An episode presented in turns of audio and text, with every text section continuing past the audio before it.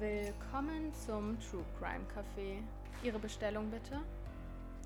Ähm, was empfehlen Sie denn?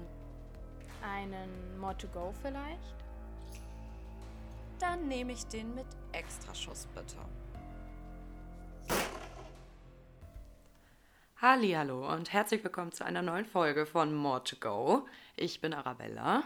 Und ich bin Saskia und wir sind tatsächlich schon früher zurück als gedacht, möglicherweise.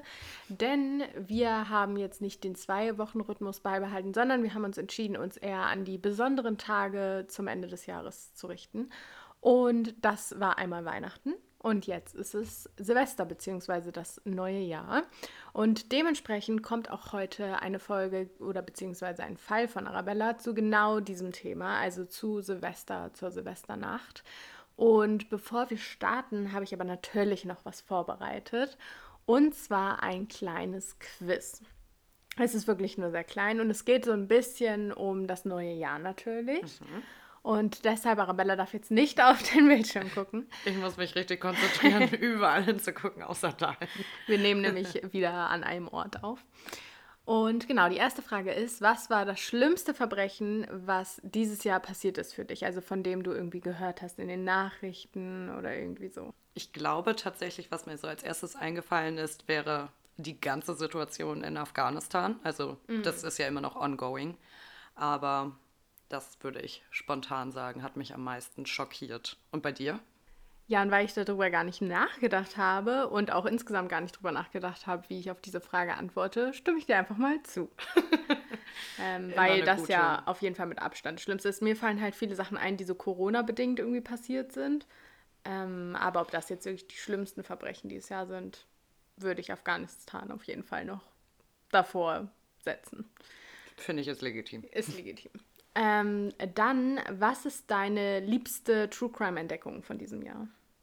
Ich muss, muss was beichten. Ich glaube, ich habe gar nicht so viel True Crime konsumiert dieses Jahr. Aber mehr als ich auf jeden Fall. Das ähm, ist wahr. Lass mich kurz überlegen. Also das ist jetzt keine neue Entdeckung, aber das, was mir am besten dieses Jahr gefallen hat, war mein Zeitverbrechen-Abo, was ich zum Geburtstag geschenkt bekommen habe weil so hm. Zeitungen, finde ich, sind immer cool, auch mal ein bisschen abwechslungsreich, ein bisschen anders recherchiert als zum Beispiel jetzt Serien, was ich sehr, sehr viel konsumiere oder Podcasts. Und ja, da hatte ich schon einiges an Inspiration auch für unsere Fälle dann sammeln können. Du musst mir mal die ganzen Zeitungen mitbringen, damit ich mir die auch durchlesen kann. Das ist ein Abo für ja, zwei, okay. also ich finde den neuen Kanal auf YouTube ganz cool. Ja, also ich habe ähm, einen YouTube-Kanal mal wieder entdeckt. Der ist auch etwas neuer und der heißt Der Fall. Und da gucke ich mir doch ganz gerne mal so ein paar Mini-Dokus zum Thema Verbrechen an. Ist das ein YouTuber oder eine YouTuberin, die Fälle aufbereiten oder wie funktioniert das? Nee, das ist eher so im Doku-Stil mit ja, irgendwelchen Fachleuten, mit denen hm. dann über zum Beispiel jetzt war das letzte Thema Kannibalismus geredet wird. Also zum Beispiel mit dieser Lydia Benecke. Voll interessant, hattest du noch nie erzählt. Mhm. Jetzt kannst du auch mal reinschauen. Dann, nächste Frage ist, was war dein Lieblingsfall aus unserem Poddy dieses Jahr? Well, it's been a while. Ich fand tatsächlich den Schatzabendessen, fand ich sehr, sehr gut. Das war ein Fall, den du recherchiert hattest aus Australien. Alle Leute, die den noch nicht können, können jetzt einmal äh, die Folge zu Ende hören und danach, danach die Folge anhören. Oder insgesamt das Thema unschuldig Verurteilte fand mhm. ich auch noch sehr interessant. Und bei dir? Also ich fand den Fall sehr gut, wo diese Frau im Keller gefangen war die ganze Zeit. Diese 466 Tage. Ah, der Fall aus Deutschland meinst mhm. du? Ja, das fand ich erschreckend. Und ich würde sagen, das war mein Lieblingsfall. Ich würde natürlich keinen eigenen wählen, deshalb. haben wir voll gut gemacht, dass wir voneinander Fälle mhm. genommen haben. Ja, aber es wäre ein bisschen komisch von sich selber, die Fälle zu nehmen. Also deine finde ich immer scheiße. okay, jetzt äh, mal ein bisschen weg von dem ganzen neuen Jahr. Mhm. Und zwar, welches Verbrechen würdest du am liebsten mal begehen, wenn du wüsstest, dass du nicht erwischt wirst? Diebstahl, ganz klar. Aber in welchem Rahmen? Also irgendwas Teures oder einfach irgendwas Cooles? Also, mh. Hm. Weil es könnte ja jetzt so sein, dass du sagst, ich kaufe mir oder ich laue mir jetzt die teuerste Tasche ever Oder aber du sagst, nee, ich will irgendwas Besonderes wie ein ganz teures Gemälde, Mhm. weil das ist halt was, was du dir nicht mal kaufen kannst. Ja, das ist also, das ist eine gute Frage. Ich bin aktuell sehr im Kaufrausch, falls man es nicht raushört. Also, da gibt es mehrere Optionen. Also, entweder ich würde ein richtig großes Einkaufszentrum überfallen und mich da richtig schön eindecken. Oder vielleicht kann man Häuser klauen? Nein. Das wäre sonst nämlich auch noch eine Option. Aber ich glaube, das würde auffallen, wenn ich auf einmal irgendwie in die Elbchaussee ziehe. Du müsstest halt so viel Geld klauen, dass du dir ein Haus Ja. kaufen könntest. In Und der deswegen, deswegen bin ich jetzt doch bei dem Kunstgemälde. Da hast du mich sehr gut inspiriert. Das würde ich klauen, auf dem Schwarzmarkt verhökern und dann mir was richtig Schönes kaufen. Ah ja. Und du? Ja, ich habe auch schon überlegt. Und ich habe jetzt gar nicht unbedingt an einen Clown gedacht, wobei das sehr, sehr schlau ist und nachhaltig, weil du ja auch noch dann danach was von hast. Aber ich glaube, ich würde auch einfach gerne mal irgendwo so einsteigen, wo man sonst gar nicht reinkommt. Also irgendwie so in Amerika, da wo die Aliens am Start sind, weißt du? Oh, ja, das verstehe ich. Ja. Kleiner Abenteuerurlaub. Ja, da hätte ich mal Lust, weil das ist was, was du sonst niemals machen kannst. Mhm, Das da stimmt. hätte ich Lust drauf, Aber das mal zu entdecken. wenn du dann darüber berichtest, dann bist du ja auch später gesucht und musst irgendwo Asyl vielleicht beantragen. Also das hätte mir halt zu viele negative Konsequenzen. Ja, aber man wird ja safe nicht erwischt. Ah, Also das ist ja. okay, stimmt. Gut, dann machen wir einfach beides. Okay. Jeder macht das eine und du klaust einfach so viel, dass du mir auch ein Haus holen kannst. Und ich nehme alles auf, mache einen kleinen Vlog daraus, wie ich da die Geheimnisse Amerikas lüfte. Mach Sehr das. gut. Und jetzt zuletzt. Was sind deine Vorsätze? Und vielleicht willst du jetzt deine privaten nicht unbedingt alle offenbaren, aber vor allem auch Podcast-related. Okay, also prinzipiell finde ich so Neujahrsvorsätze doof. Haben wir ja schon öfter mal so im Privaten auch drüber geredet. Weil ich finde, wenn man irgendwie ein Datum setzt und sagt, dann ändere ich alles, dann ist das meistens nur eine Ausrede, um es aufzuschieben und am Ende macht man es dann nicht. Ich bin eher so der Typ, der dann sagt, okay, ich ändere es jetzt. Ähm, deswegen habe ich immer so ein Problem damit. Allerdings ist ähm, so für mich im privaten Vorsatz ein neues Hobby anfangen, weil ich das Gefühl habe, dass ich irgendwie immer nur das Gleiche mache und da meinen Horizont ein bisschen erweitern möchte. Also ob das jetzt ist, weiter Italienisch zu lernen oder ein Instrument zu erlernen, das ist mir relativ egal. Und Poddy-related würde ich sagen, regelmäßiger hochladen als die letzten Monate. und äh, weiterhin einfach Spaß daran haben, damit wir uns auch über das Thema, was wir halt interessant finden, austauschen können. Ja, also mein privater Vorsatz ist einfach irgendwie happy mit dem zu sein, was ich privat mache, soweit, auch vor allem beruflich. Podcast-related ist mein Vorsatz auch natürlich das typische regelmäßige Hochladen und so, aber ich möchte einfach viel besser vorbereitet sein in Zukunft und mich mehr so in diese True Crime-Situation noch reinzuwursteln. Also, weil ich das oft auch dann kurzfristig natürlich recherchiere, aber ich will am liebsten schon so viel konsumieren, dass ich schon zehn Fälle habe, wo ich weiß, die will ich machen und gar nicht mehr drüber nachdenken brauche. Können wir in einem Jahr ein Fazit ziehen darüber, Ja. wie es geklappt hat? Dann nochmal einblenden und dann so, well. Aber ja, wir kriegen von euch immer ganz, ganz tolle Empfehlungen, was wir uns noch angucken können. Und wenn ich denen folge, dann könnte das ja ein guter Vorsatz werden. Das stimmt. Genau, das waren jetzt so insgesamt meine Fragen. Und jetzt, glaube ich, können wir auch schon direkt in deinen Fall starten. Vielleicht könnt ihr ja auch nochmal die Fragen für euch beantworten, beziehungsweise uns auf Instagram oder so schreiben, gerade was eure Verbrechen wären, vielleicht die ihr mal gerne machen würdet. Ich finde das eine sehr Ja. interessante Frage. Und ja, dann leg mal los, meine Liebe. Gerne, gerne. Wie du ja schon richtig gesagt hast, hat mein Fall Silvester stattgefunden. Und zwar begeben wir uns dafür in mein Geburtsjahr, nämlich in das Jahr 1997. Und dann auch noch in ein Land, welches wir tatsächlich noch nicht behandelt haben vorher, nämlich nach Neuseeland. Silvester 1997 wollten nämlich Olivia Hope und Ben Smart zusammen ihr Silvesterfest feiern, um genau zu sein, mit etwa 1500 weiteren Leuten. Und da dachte ich mir erstmal so, oh mein Gott, so viele Menschen, das kann man sich heute ja gar nicht mehr vorstellen unter den aktuellen Bedingungen. Aber 1997 war die Welt noch verhältnismäßig normal und so beschlossen die beiden, sich zusammen mit ihren Freunden ein Boot zu mieten, um dann in der Furnow Lodge in den Marlborough Sounds, viele wilde Begriffe, die ich gleich erklären werde, das neue Jahr 1998 einzuläuten. Also Furnow Lodge war so eine Art Resort, wo man nur mit dem Boot hin konnte, weil es in einem Meeresarm quasi von Neuseeland gelegen war. Und ich war ziemlich lange verwirrt während meiner Recherche, weil bei uns ist Silvester ja Winter. Deswegen nochmal eine kleine Erinnerung für die Leute, die da vielleicht auch nicht so schnell drauf gekommen sind wie ich. Nämlich in Neuseeland ist ja Hochsommer im Dezember. Deswegen ist es da auch sehr üblich, zum Beispiel eine Bootsparty zu Silvester zu feiern. Also die Gruppe an Freunden haben sich dann letztendlich entschlossen, eine kleine Yacht mit dem Namen Tamarack zu mieten. Und der Plan war dann tagsüber auf der Yacht zu feiern, schwimmen zu gehen, vorzutrinken und dann mit einem Wassertaxi zu der eigentlichen Party zu fahren um dann nachts wieder in das Boot einzukehren, dort zu übernachten und am nächsten Tag dann wieder zurückzufahren. Genau, wie ich schon gesagt hatte, das ist ziemlich wichtig für den Fall, ist die Furnaw Lodge nur mit dem Boot erreichbar gewesen.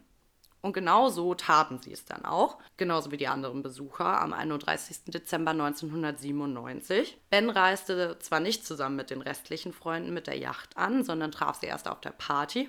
Aber Olivia war eine der Leute, die auch die Tamarack mitgemietet hatte und der Plan war dann, wie gesagt, dort auch zu schlafen. Ob die beiden zu dem Zeitpunkt zusammen waren oder nicht, das konnte ich nicht endgültig herausfinden.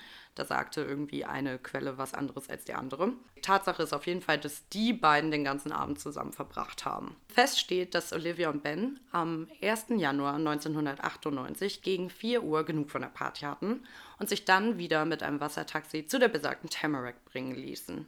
Doch obwohl es ein verhältnismäßig großes Boot war, gab es ein Problem. Durch viele blinde Passagiere und Begleitungen ihrer Freunde gab es nämlich keine Übernachtungsmöglichkeiten mehr für Olivia oder Ben. Und es blieb ihnen nichts anderes übrig, als wieder auf das Wassertaxi zurückzukehren und woanders nach einer Option zu suchen, wo sie dann nächtigen konnten.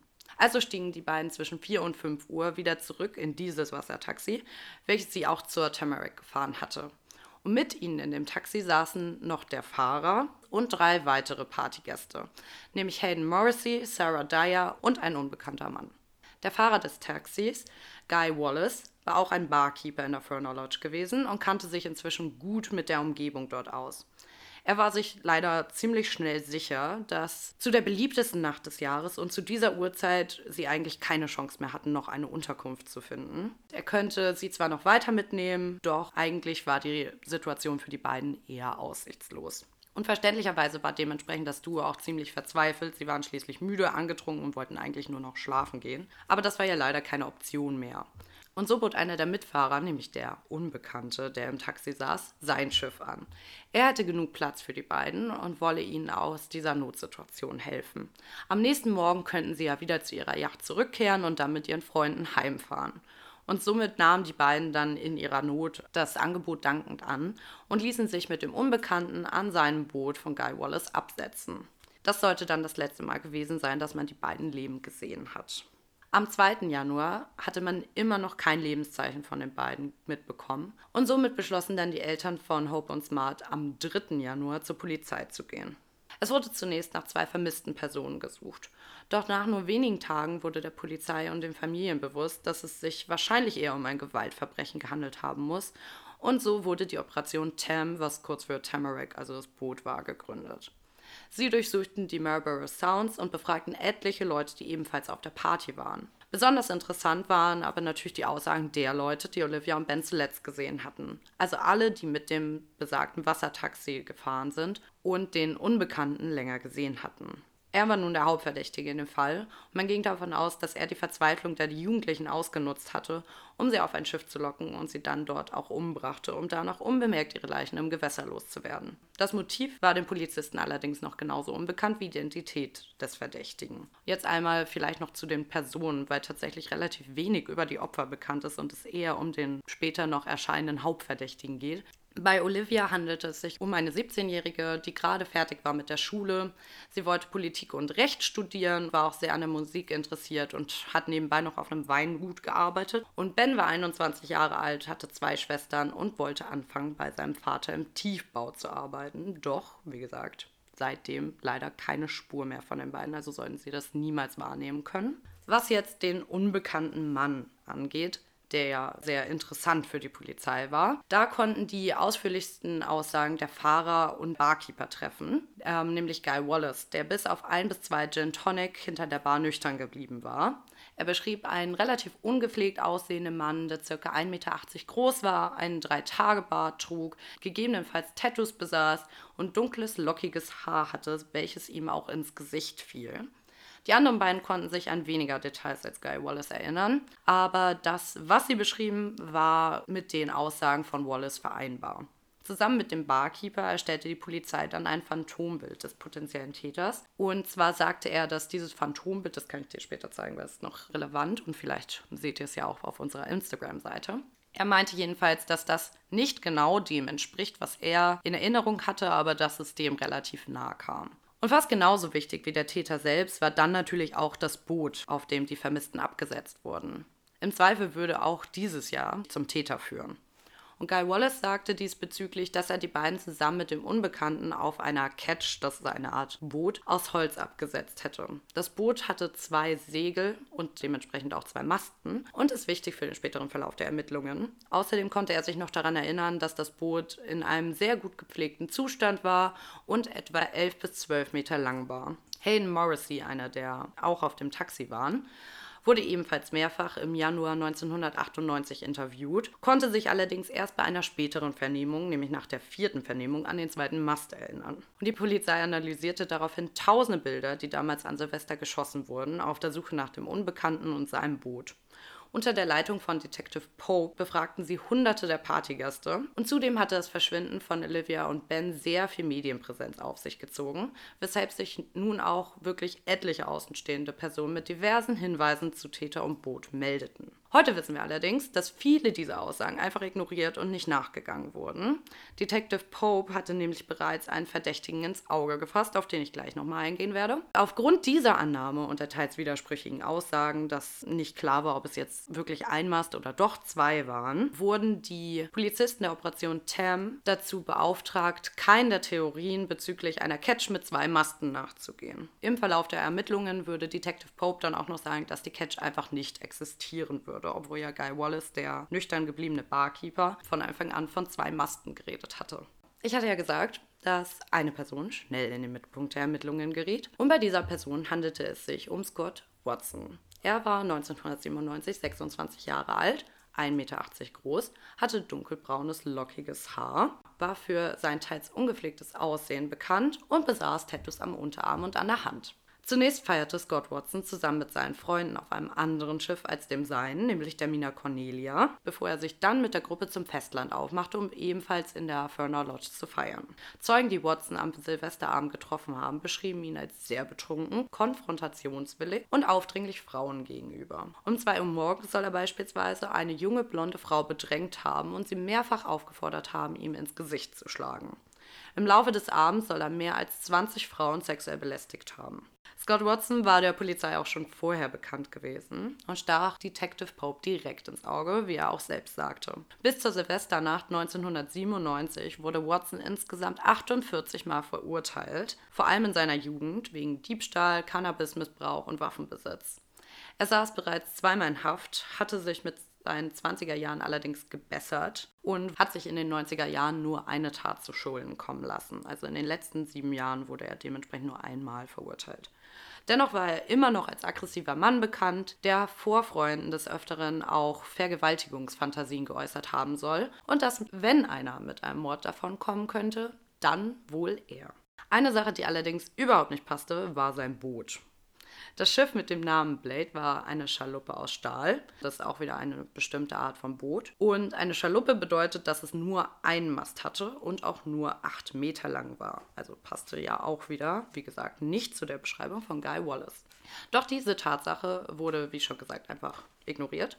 Am 12. Januar wurde die Blade dann von der Polizei durchsucht und Watson wurde offiziell zum Hauptverdächtigen der Operation Tam. Bei der Durchsuchung fiel auf, dass das Boot gründlich gereinigt worden war. Es gab Kratzspuren an der Luke der Blade. Außerdem wurde seine Decke beschlagnahmt und auf Haare untersucht. Es wurden Bilder von Watson gemacht, um dann den Zeugen zu zeigen und ihn unter Umständen als den Unbekannten der Tatnacht identifizieren zu lassen. Und erst danach suchte sich Scott Watson einen Anwalt, denn es gab ja immer noch keinen handfesten Beweis, dass Ben Smart und Olivia Hope sich jemals auf dem Schiff befunden hatten. Ab dem Februar 1998 startete die Polizei zusätzlich noch eine Operation, nämlich Operation Kelt, und hörte somit die Telefonleitungen des Verdächtigen ab. Sie setzten sich mit diversen Ex-Freundinnen des damals 26-Jährigen in Verbindung und instruierten diese, mit ihm über die Tatnacht zu sprechen und gegebenenfalls ein Geständnis aus ihm herauszubekommen. Doch all das sollte ohne Erfolg bleiben. Guy Wallace wurde mehrfach einberufen und mit Bildern konfrontiert, um den Unbekannten zu identifizieren. Jahre später sagt er, dass er unter einem enormen Druck von der Polizei war und sich nach den Vernehmungen sogar in Therapie begeben musste. Am 9.01.1998 wurde dem Wassertaxifahrer erstmals ein Bild von Scott Watson gezeigt und damals konnte er ihn nicht identifizieren. Am 20. April 1998 allerdings erhielt Wallace erneut Fotos von Scott Watson, was dann später als Fotomontage B bekannt werden sollte. Und genau auf diesem Bild meinte Guy Wallace dann den Täter zu erkennen. Er sagte, dass er glaube, dass er hier den Unbekannten identifizieren könnte dass er aber zur Tatnacht noch zerzauster und ungepflegter aussah. Und aufgrund dieser Aussage wurde Watson dann am 15. Juni desselben Jahres festgenommen. Während des Prozesses kamen dann auch noch zwei Zellnachbarn, die Scott Watson dann in Haft kennenlernte, zum Vorschein, die aussagten, dass Scott Watson ihnen die Tat gestanden hätte. Und somit wurde dem ja jetzt anscheinend Täter, im Laufe der nächsten Monate der Prozess gemacht und er somit im September 1999 zu einer lebenslangen Haftstrafe ohne die Möglichkeit auf Bewährung für 17 Jahre verurteilt. Man ging davon aus, dass er versuchte oder erfolgreich dabei war, Olivia zu vergewaltigen und dann beide umbrachte, um diese Tat zu vertuschen. Man hat es jetzt bei mir schon ein bisschen rausgehört, aber bis jetzt hat er eigentlich noch alles Hand und Fuß was die Ermittlungen betrifft. Wobei ich finde, dass 17, also für 17 Jahre verurteilt. Für 17 Jahre ohne Bewährung, aber lebenslange Haft. Ja, das ist sehr lange dafür für so wenig Beweise. Mhm. Also das ist schon hart. Aber es wäre ja auch ein Doppelmord gewesen. Genau, aber so richtig Beweise außer die eine Aussage haben sie ja nicht. Nee, das stimmt. Also eigentlich müsste es ja immer noch so ein bisschen Aussage gegen Aussage sein. Gut, man hat auch ein bisschen die Spuren auf dem Schiff und so. Mhm. Also ich erzähle oh. noch mehr zu den Spuren gleich. Mhm. Aber ich habe jetzt viel von den Spuren erstmal noch so genannt, aber nicht genauer erzählt, weil es da meistens Widersprüche gibt. Mhm. Und genau über diese Ungereimtheiten wollen wir jetzt auch noch mal reden. Das Foto, was nämlich genutzt wurde, um Scott Watson zu identifizieren, ist ein Bild, auf dem er gerade blinzelt. Das Bild zeigt also nicht, wie er wirklich aussieht. Und auf all den anderen Bildern, die Guy Wallace gezeigt wurden, wie Scott Watson wirklich aussieht, konnte er nicht als Täter identifiziert werden. Nur auf diesem einen Bild, auf dem er blinzelt, wurde er als Täter genannt. Und genau dieses Bild, was ja eigentlich nicht wirklich verwertbar ist, wurde dann aber auch als Beweismittel verwendet. Zudem gibt es auch Bilder von Watson von der Tatnacht. Dort zeigt er weder längere, struppelige Haare noch einen Drei-Tage-Bart, was ja von allen Zeugen eigentlich die Beschreibung des Täters war, also des Unbekannten. Stattdessen waren auf dem Bild seine Haare kurz geschnitten und er frisch rasiert. Die Staatsanwaltschaft tat dies allerdings ab und sagte, dass das der Blitz der Kamera gewesen sei und sein Aussehen verfälscht haben musste. Und was man ja auch noch dazu sagen muss, ist ja, dass dieser Guy Wallace mhm. unter enormem Druck stand. Ich finde das schon wieder sehr seltsam. Außerdem wurde ja gegen ihn verwendet, dass das Boot vor dem 12. Januar irgendwie gereinigt wurde. Aber was man nicht vergessen darf, ist, dass Scott Watson auch auf diesem Schiff gewohnt hatte und es gar nicht so unwahrscheinlich ist, dass man dort nach einer Party auch mal durchputzt. Es wurden nämlich immer noch etliche Fingerabdrücke festgestellt. Also kann man nicht davon ausgehen, dass es irgendwie auffällig mit Bleichmittel oder so gereinigt wurde, sondern dass es sich einfach um einen ganz normalen Putz handelte. Dennoch wurde das als Beweisvertuschung von der Staatsanwaltschaft gewertet. Und die Kratzspuren an der Luke zum Deck zeigten keine DNA-Rückstände von Ben oder Olivia. Außerdem hat man dann im Laufe der Ermittlungen festgestellt, dass die Luke offen gewesen sein musste, während die Kratzspuren zugefügt wurden, einfach aufgrund des Musters der Spuren. Das heißt, wäre man davon ausgegangen, dass Leute versucht haben zu fliehen und an der Luke gekratzt hätten, dann ergibt es ja keinen Sinn, wenn die Luke auf war. Mhm. Also auch das kann man eigentlich nicht wirklich als Beweis werten. Des Weiteren wurde ja die Decke des Verdächtigen beschlagnahmt. Auf dieser Decke wurden bei der ersten Untersuchung mehr als 400 Haare sichergestellt. Keines davon soll lang und blond gewesen sein, wie die Haare von Olivia Hope. Erst Monate später erhielt man dann bei der Polizei Haarproben des Opfers und ließ die Decke erneut untersuchen. Direkt nacheinander im selben Labor von dem gleichen Beauftragten auf dem gleichen Tisch. Und plötzlich meinte man, zwei Haare von Olivia auf der Decke gefunden zu haben. Zwei lange blonde Haare, die anscheinend bei der ersten Untersuchung übersehen wurden. Die Geständnisse, die Watson den anderen beiden Inhaftierten gegenüber gemacht haben soll, sind genauso fragwürdig wie viele der Beweise, die zu seiner Verurteilung führten. Einer der Zeugen kannte Watson nämlich nur wenige Tage und so ein Geständnis würde man ja jetzt nicht einfach einer fremden Person machen eigentlich. Und die zweite Person bekam daraufhin ein milderes Urteil in seinem eigenen Verfahren. Mhm. Während des Prozesses meldete sich außerdem noch ein zweiter Wassertaxifahrer namens Don Anderson, der aussagte, dass er Watson zwischen 2 und 4 Uhr bereits zu seinem Schiff der Blade gefahren haben sollte. Jener wollte damals betrunken auf dem Schiff der Mina Cornelia nach Zeugenaussagen noch weiter feiern und wurde daraufhin weggeschickt. Und hier gehen jetzt erst die Meinungen von der Verteidigung und der Strafverfolgung auseinander. Denn die Verteidigung argumentiert, dass er nie wieder zurück zur Hütte, also zur Fernal Lodge, gekehrt war, sondern sich danach schlafen gelegt hätte. Die Staatsanwaltschaft wiederum fand einen Zeugen, der Watson zwischen 3 Uhr und 3.30 Uhr wieder bei der Fernal Lodge gesehen haben sollte, wo er in einen Streit involviert gewesen sein soll was es dann ja wiederum wahrscheinlich macht, dass es sich bei dem Unbekannten um den 26-Jährigen gehandelt haben könnte.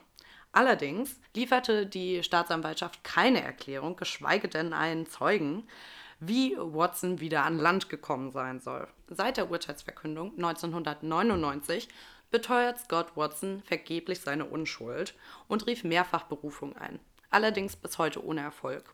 Und auch heute sitzt er noch in Haft, da seine Anträge auf ein Aussetzen der Haftstrafe auf Bewährung ebenfalls immer vergeblich waren. Von ihm ginge laut psychologischen Gutachten nämlich immer noch eine hohe Gewaltbereitschaft aus. Zuletzt wurde sein Antrag auf Bewährung im Dezember 2020 zum vierten Mal abgelehnt und momentan befindet er sich wieder in einem Antrag auf ein Wiederaufnahmeverfahren. Aufgrund der Zeit, die inzwischen vergangen ist, werden wir vermutlich niemals erfahren, was jetzt wirklich damals mit Olivia Hope und Ben Smart passiert ist. Eins ist aber, finde ich, sicher, nämlich es ist wie so häufig in unseren Fällen einiges schiefgelaufen, was die Ermittlungen und den Prozess angeht. Und unabhängig davon, ob Watson jetzt die Tat begangen hat oder nicht, also das möchte ich gar nicht urteilen, ob er es jetzt getan hat oder nicht, aber die Umstände, unter denen er verurteilt wurde, sind meiner Meinung nach zumindest mehr als fragwürdig. Und was jetzt die Familien und die Zeugen in dem ganzen Fall betrifft, habe ich auch noch ein paar Infos rausgesucht. Nämlich hat dieser Fall wirklich sehr, sehr viel Medienpräsenz auf sich gezogen, beziehungsweise tut es auch teils heute noch, einfach weil immer wieder diese Wiederaufnahmeverfahren beantragt werden. Und die Familien der Opfer sind weiterhin von der Schuld des Täters überzeugt, wobei Olivias Vater zum Beispiel auch gesagt hat, dass es sich eher wie ein Theaterstück anfühlte, wie sie ermittelt haben und wie der Prozess vorangetragen wurde. Die größten Zweifel allerdings hatte vermutlich Guy Wallace, der ja sehr wichtig für die Verurteilung Scott Watsons war. Es gab schließlich nie eine Leiche und er war ja auch von einem anderen Schiff überzeugt, als dann letztendlich die Polizei entschieden hatte. Ohne ihn wäre ja aber die Identifizierung des Täters nie möglich gemacht worden. Er hat sich tatsächlich auch 2020 umgebracht und wahrscheinlich kann es auch damit zusammengehangen haben, dass er sich so Vorwürfe gemacht hat. Zum einen, dass er den beiden keine Unterkunft angeboten hat. Sie hätten ja auch bei ihm schlafen können.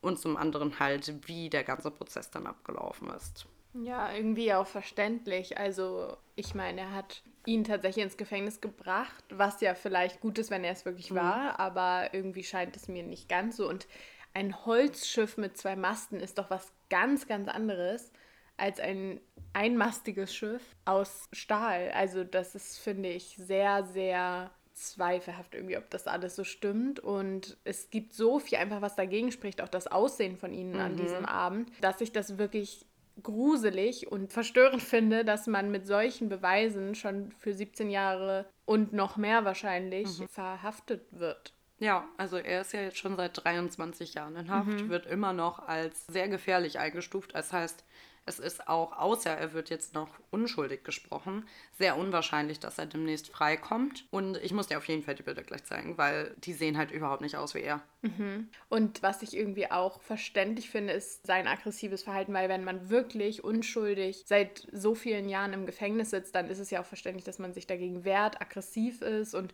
wer so viele Jahre seine Tat bestreitet, also dann kann ich mir auch wirklich vorstellen, dass er auch wirklich unschuldig ist, weil sonst hätte es ja vermutlich irgendwann zugegeben. Das wäre ja für ihn wahrscheinlich sogar noch hafterleichternd gewesen. Mhm. Und was man auch nicht vergessen darf, ist, nur weil er vielleicht eine schlechte Person in Anführungsstrichen ist und sich nicht an das Gesetz hält, heißt es ja nicht, dass er ein Mörder ist. Also ja. er kann ja trotzdem aggressiv sein und alles blöd finden, aber das macht ihn halt nicht zum Mörder von Olivia und Ben.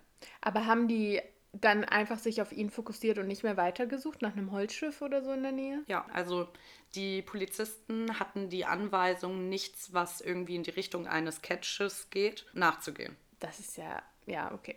Weil der Leiter der Ermittlungen davon überzeugt war, dass dieses Schiff halt einfach nicht existiert. Ja, nee, finde ich nicht gut. Ähm, danke mal wieder für so einen blöden Cold Case. Jetzt haben wir euch im Dezember wirklich richtig mit Cold Cases voll geballert. Also eigentlich müssen wir jetzt im Januar so richtig satisfying Cases haben, wo man sagt, oh, das ist ein Ende, womit ich leben kann. Wir wissen alles, jedes Detail. Weil jetzt weiß man ja nicht mehr, was ist denen wirklich passiert, wo sind die überhaupt. Also man hat ja nicht mal Leichen mhm. gefunden man oder irgendwelche Spuren. Außer die Haare, aber mh, hm, wer weiß. Genau. Ja, es, äh, offiziell ist es ja gar kein Cold Case. Also offiziell ist es ja ein gelöster Fall. Das finde ich macht die Sache aber irgendwie noch frustrierender, mhm. weil man trotzdem keine Antworten hat. Aber ja, das ist dann vielleicht unser neuer Vorsatz. Dieses Mal, mhm. äh, nächstes Mal dann mit aufgeklärten und zufriedenstellenden Fällen an euch zu kommen. Lasst uns gerne wissen, wie ihr den Fall findet. Und gebt uns auch gerne Bescheid, wenn ihr noch andere Fälle im Petto habt, die ihr gerne hören möchtet. Also wir haben zwar auch unendlich viele Themenideen, die wir noch abarbeiten möchten, aber wenn ihr sagt, boah, der Fall interessiert mich total, wir haben auch noch ein paar von euch auf dem Zettel, dann ähm, ja, schreibt uns das sehr, sehr gerne. Und ihr könnt uns jetzt, das habe ich auch jetzt erst neu herausgefunden, ist auch, glaube ich, neu, ihr könnt uns tatsächlich auch Sternchen auf Spotify geben. Und äh, wenn ihr das machen würdet, dann wäre das natürlich sehr, sehr nett. Genau, ein kleines Feedback, da freuen wir uns natürlich immer drüber. Und ansonsten, falls ihr das noch jetzt im alten Jahr 2021 hört, dann wünschen wir euch natürlich einen sehr guten Rutsch und hoffen, dass 2022 genauso schön oder vielleicht sogar besser wird. Besser, bitte besser. oder vielleicht sogar besser wird als 2021. Und auch viele neue mörderische Fälle.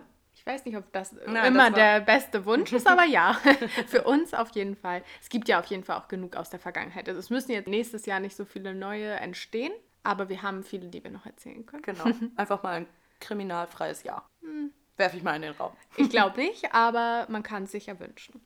Dann bis 2022. Macht's gut.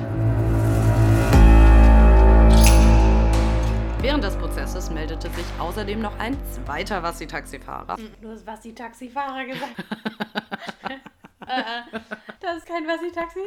Oh nein.